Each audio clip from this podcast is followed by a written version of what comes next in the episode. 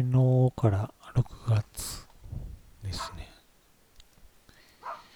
今日は内閣府規制改革推進に関する答申案のメモです。第30第13回規制改革推進会議、令和4年5月27日金曜日に開催された会議で答申案がまとまったようです。資料1の規制改革推進に関する答申案。13ページが農地転用許可制度における運用のばらつき解消。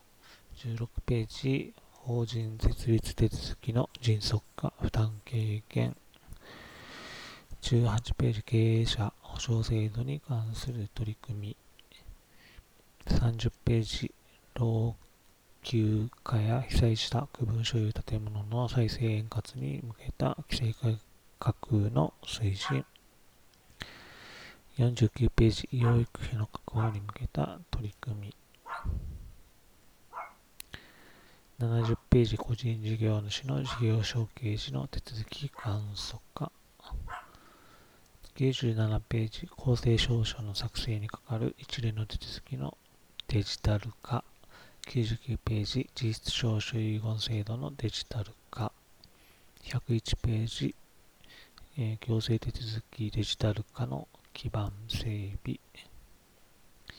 105ページ行政手続きのオンライン化の推進。112ページ行政の手続きにおけるキャッシュレス化の推進。113ページ行政手続きにおけるオンライン利用率を大胆に引き上げる取り組みの推進。113ページオンライン利用率を大胆に引き上げる取り組みの推進。123ページ司法手続きにおけるデジタル化の推進。124ページ家事事件家事事件手続き及び民事保全、執行、倒産手続きなどのデジタル化ですね。政府は成長と分配の好循環とコロナ後の新しい社会の開拓をコンセプトにしています。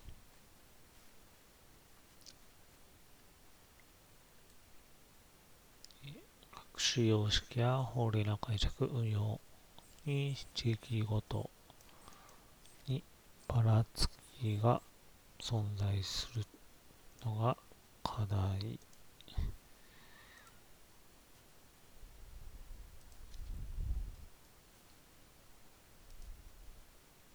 国と地方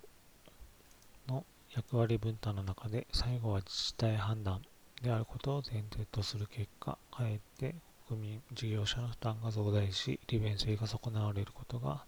あっては本末転倒である文献文献化すべきは政策であって書式、様式の業務の材木ではないと。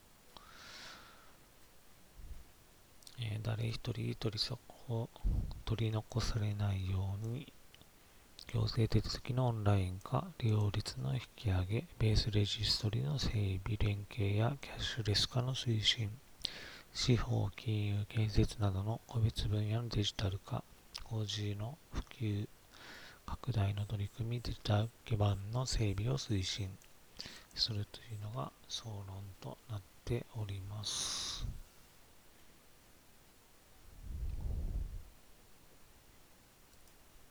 での地方の運用についての制定について、令和3年3月31日、3脳診第200、2887号、リンクを貼っておきます。で法人設立手続きの迅速化、負担軽減について、えー、法務省は、定款認証時の不正防止の効果やマネーロンダリング防止の効果が定量的に把握されていないことを踏まえて、交渉人や着得人を対象として、いると。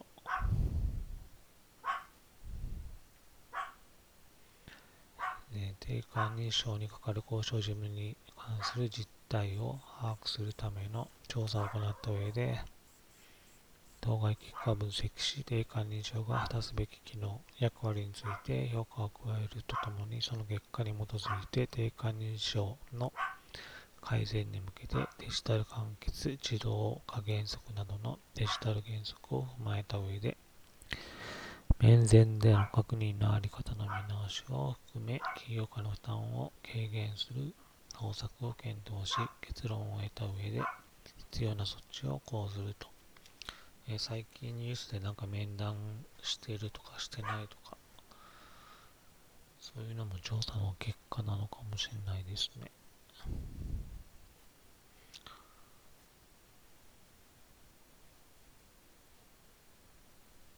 と設立登記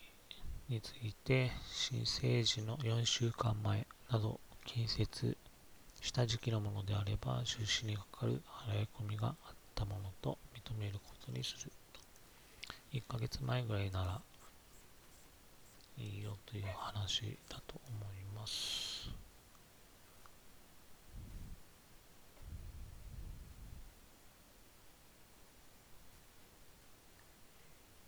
経営者保障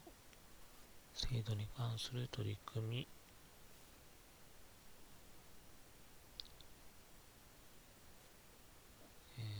日本政策金融合庫。は経営者保証免除特例制度の活用を促すため融資の相談があった場合には必ず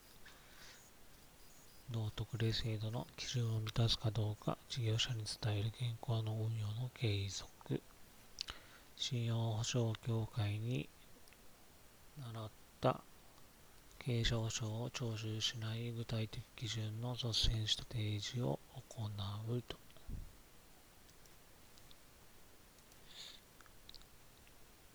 結局どうなんでしょうね。信用保証協会使うんであれば、個人保証よりはいいかなという形ですが、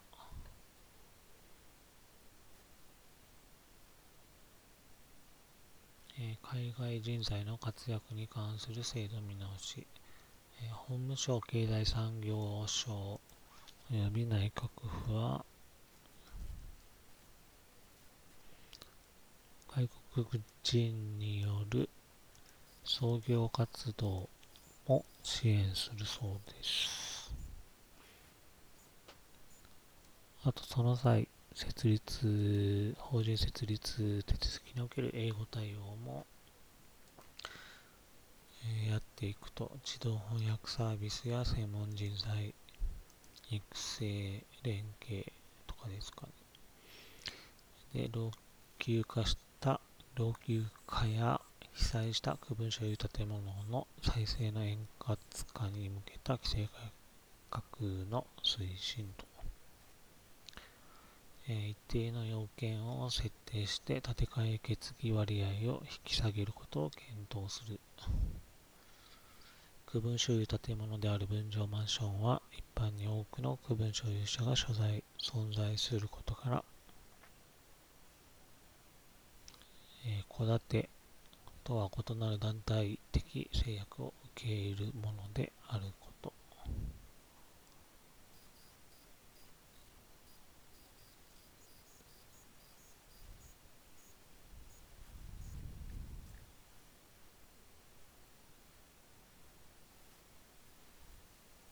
賃借人への適切な保障のあり方を検討するなど、賃借人の利益法を図ることを前提にしつつも建て替え決議がされた場合に占有部分にかかる賃貸借契約を円滑に終了させるための仕組みについて論点整理を行うと。共用部分の変更にかかる決議の要件の緩和について、区分所有建物の長寿命化の促進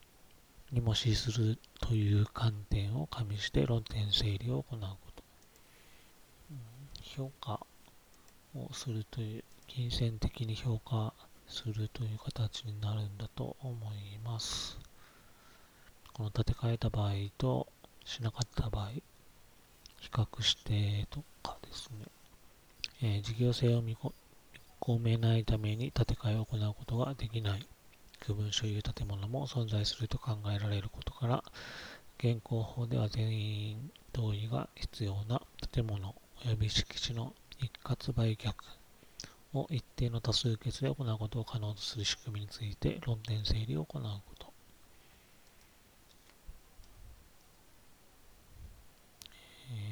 次です。文部科学省は令和4年度より集荷された情報1及び令和5年度より開設される情報2について住んでいる地域によらず全ての生徒が質の高い教育を受けられる状況であるか確認するため教員配置状況実技指導などを行うと、えー、これで多分高校生かとか大学1年生2年生が、えー、IT パスポートや基本情報処理技術者応用情報処理技術者試験を合格するようになるんじゃないかなと思います。ちなみに私は基本情報処理技術者を落ちました。えー、文部科学省はスクールロイヤー人材のさらなる活用促進を図ると。厚生労働省は社会人の職業に関する学び、学び直しを促進するためのガイドラインを策定する。企業におけるこれらの取り組みを推進すると。キャリアコンサルタント向けも支援するとありますが、どうなるんでしょうね。えー、次、観光分野においては、訪日外国人旅行者数は、えー、令和元年から令和3年へ大幅に落ち込み、コロナ禍によって観光産業は大きな打撃を受けている。一方で、え、ワーケーションによる旅行需要を取り込むことで地方創生に取り組もうと創意工夫を凝らす事例も出始めている。空き家率の高い地方では空き家住宅を観光インフラとなる民泊施設としてリノベーションし、交流人口の増加に取り組んでいるケースもある。えこのような取り組みを後押しすることで空き家問題の解決やホテル旅館など宿泊施設が不足しているエリアにおける新たな観光需要の創出にも寄与することが期待される。これ沖縄県にいらないです。え、次が個人事業主の小刑事手続き簡素化。可能な限り速やかに法案提出しますとされています。特に免許が必要な事業個人事業についてうまく承継できるようにというようなものです。他に農林水産省は農業現場において EMAF 地図これ結構細かくて整備されています。EMAF チャットツールというのがちょっとわからないので後で調べてみようと思います。次がインターネットバンキングの利用促進。窓口業務を減らしたいとかそういうものだと思いますが。次が公正証書の作成にかかる一連の手続きのデジタル化。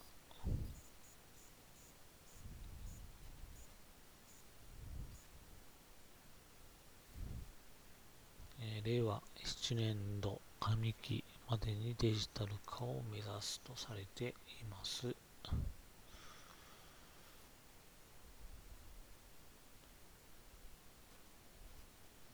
デジタル化にあたり交渉人による処理を含め紙や人による工程が一つでも入るとデジタル化効果や効率性は著しく阻害されることから真の意味でのデジタル完結を実現することが重要であると。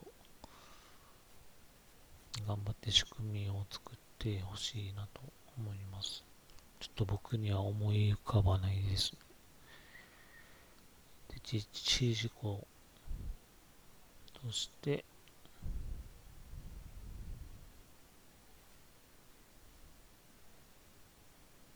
えー、システム整備に必要な予算措置の要費の検討を含めて日本交渉人連合会と連携し必要な措置を講ずると。この場合、システム設計は法制度の検討や適切な業務の見直しと並行して行うことが重要であることを踏まえ、システムの在り方について検討するために必要な措置を速やかに講ずる。なお、システムの検討にあたっては次の取り組みを行うものとする。制度面とシステムの設計をして設計を並行して行うシステム設計を進める前提として利用者の視点で公正証書の作成から使用保管に至る一連の手続き全体の電子化。と BBR BBR というのは何でしょうかね。システム間の作結合を意識した設計を行うこと。運用開始後もシステムの利用状況を定期的に調査、検証し、システムの継続的な改善に取り組むこと。とされています。次、実質証書遺言制度のデジタル化。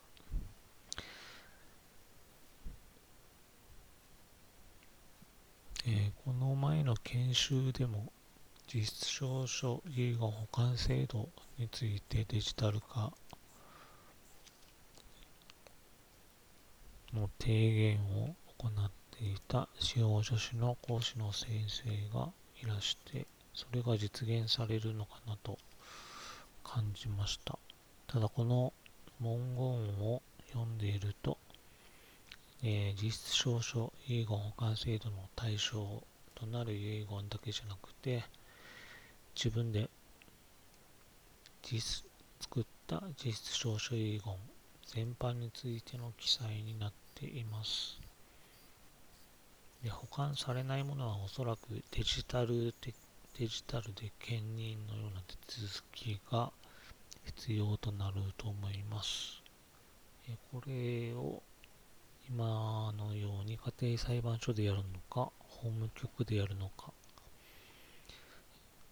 それとも、なんでしょう、司法書士の公的個人認証サービスを使って、え、法務省、法務省、法務局と連携させて有効であるとするのか、ここら辺の制度設計はこれから決まっていくんだと思います。と総務省は令和4年夏に策定予定の税務システム標準使用書第2番公表後に地方公共団体に対し同使用書に基づくシステムにおいては第1.0番と同様に納税者が必要とする課税書、明細書などの情報が容易に機械判読可能なデータで出力可能とされることを周知する。また、標準準拠システム導入前の地方公共団体にも課税明細書などの情報を容易に機械判読可能なデータ形式でシステムから出力できる場合には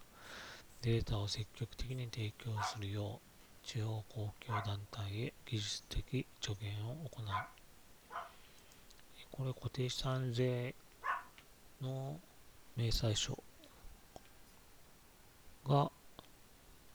出力できるとすれば登記で使えるのでかなり楽になるんじゃないかなと思ってています。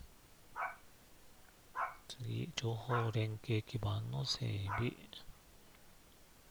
えー、基本的な考え方として個人の電子認証についてはマイナンバーカードによる電子利用者証明。法人の電子認証については GBizID などの方針が示されていると。とは各行政手続きを所管する府庁が取り組みを進めることは当然であるが、デジタル化を進める観点からは、多くの行政手続きにおいて必要とされている登記情報や戸籍情報などについては、当該情報を所管する府庁において、利用状況を把握し、状況情報連携による効率化を促進する観点から積極的な措置を講ずるべきであると。結構プライバシーにも気を使わないといけないんだろうなと感じます。登記情報と戸籍情報ともに結構な個人情報が入っていますので、で本省は商業法人登記について国の行政機関との間のすべての情報連携を無償化するとともに独立行政法人及び地方公共団体との間のすべての情報連携についても無償化を進めることにすると。法務省はデジタル庁をはじめとする関係府省と連携し、戸籍等商法の添付を求めるすべての行政手続きにおいて、原則として添付を不要とすることができるよう、必要な取り組みを行う。また、民民間手続きを含め、将来的な戸籍情報の利用の在り方について検討を行うなど、国民目線に立った利便性向上及び行政事務の効率化を目指すと。えー、民間手続きで戸籍使うって時があるんですかね。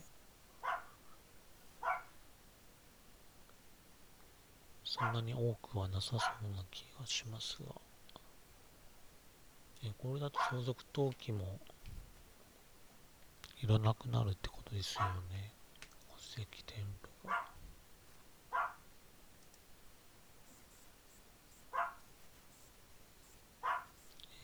行政の手続きにおけるキャッシュレス化の推進と、えー、印紙による支払いからインターネットバンキングやクレジットカード払いなどが可能になるようにしていきますとされています。